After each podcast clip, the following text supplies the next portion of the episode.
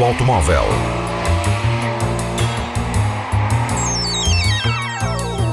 A tecnologia, a análise, as novidades do setor estão na Antena 1 Madeira.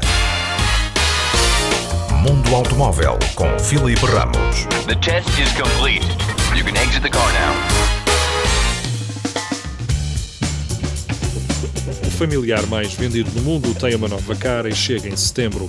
O Volkswagen Passat atualizou os motores da gama, introduziu mudanças na tecnologia e incorporou as óticas LED.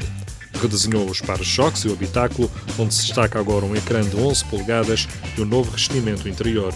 Outra grande novidade é a chegada do Passat híbrido, que permite a ligação a uma tomada com autonomia mais alargada, cerca de 56 km em modo 100% elétrico, um aumento face à capacidade da bateria, que passa agora a ser de 13 kW. De série, todas as versões têm jantas de 16 polegadas, um programador adaptativo de velocidade, para arranca e sistema de manutenção dentro da faixa de rodagem.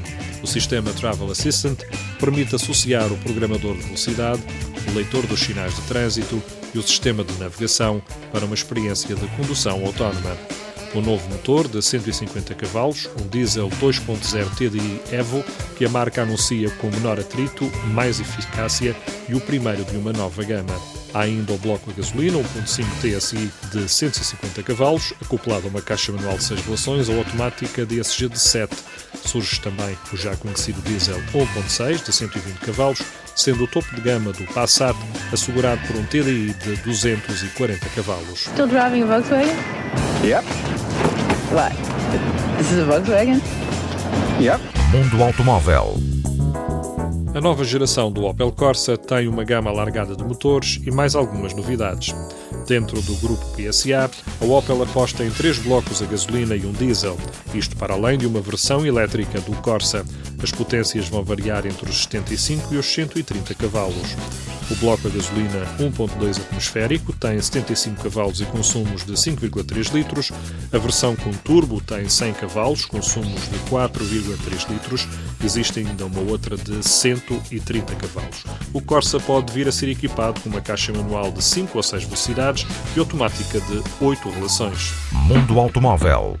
Numa época de grande tecnologia, a Mazda optou pela redução e retirada de funções em ecrãs táteis nos seus modelos.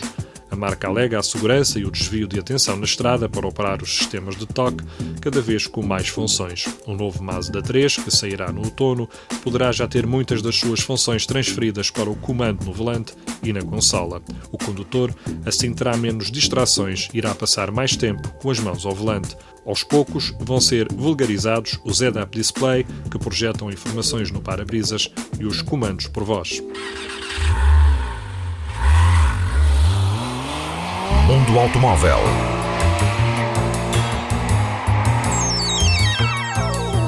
A tecnologia, a análise, as novidades do setor estão na Antena 1 Madeira.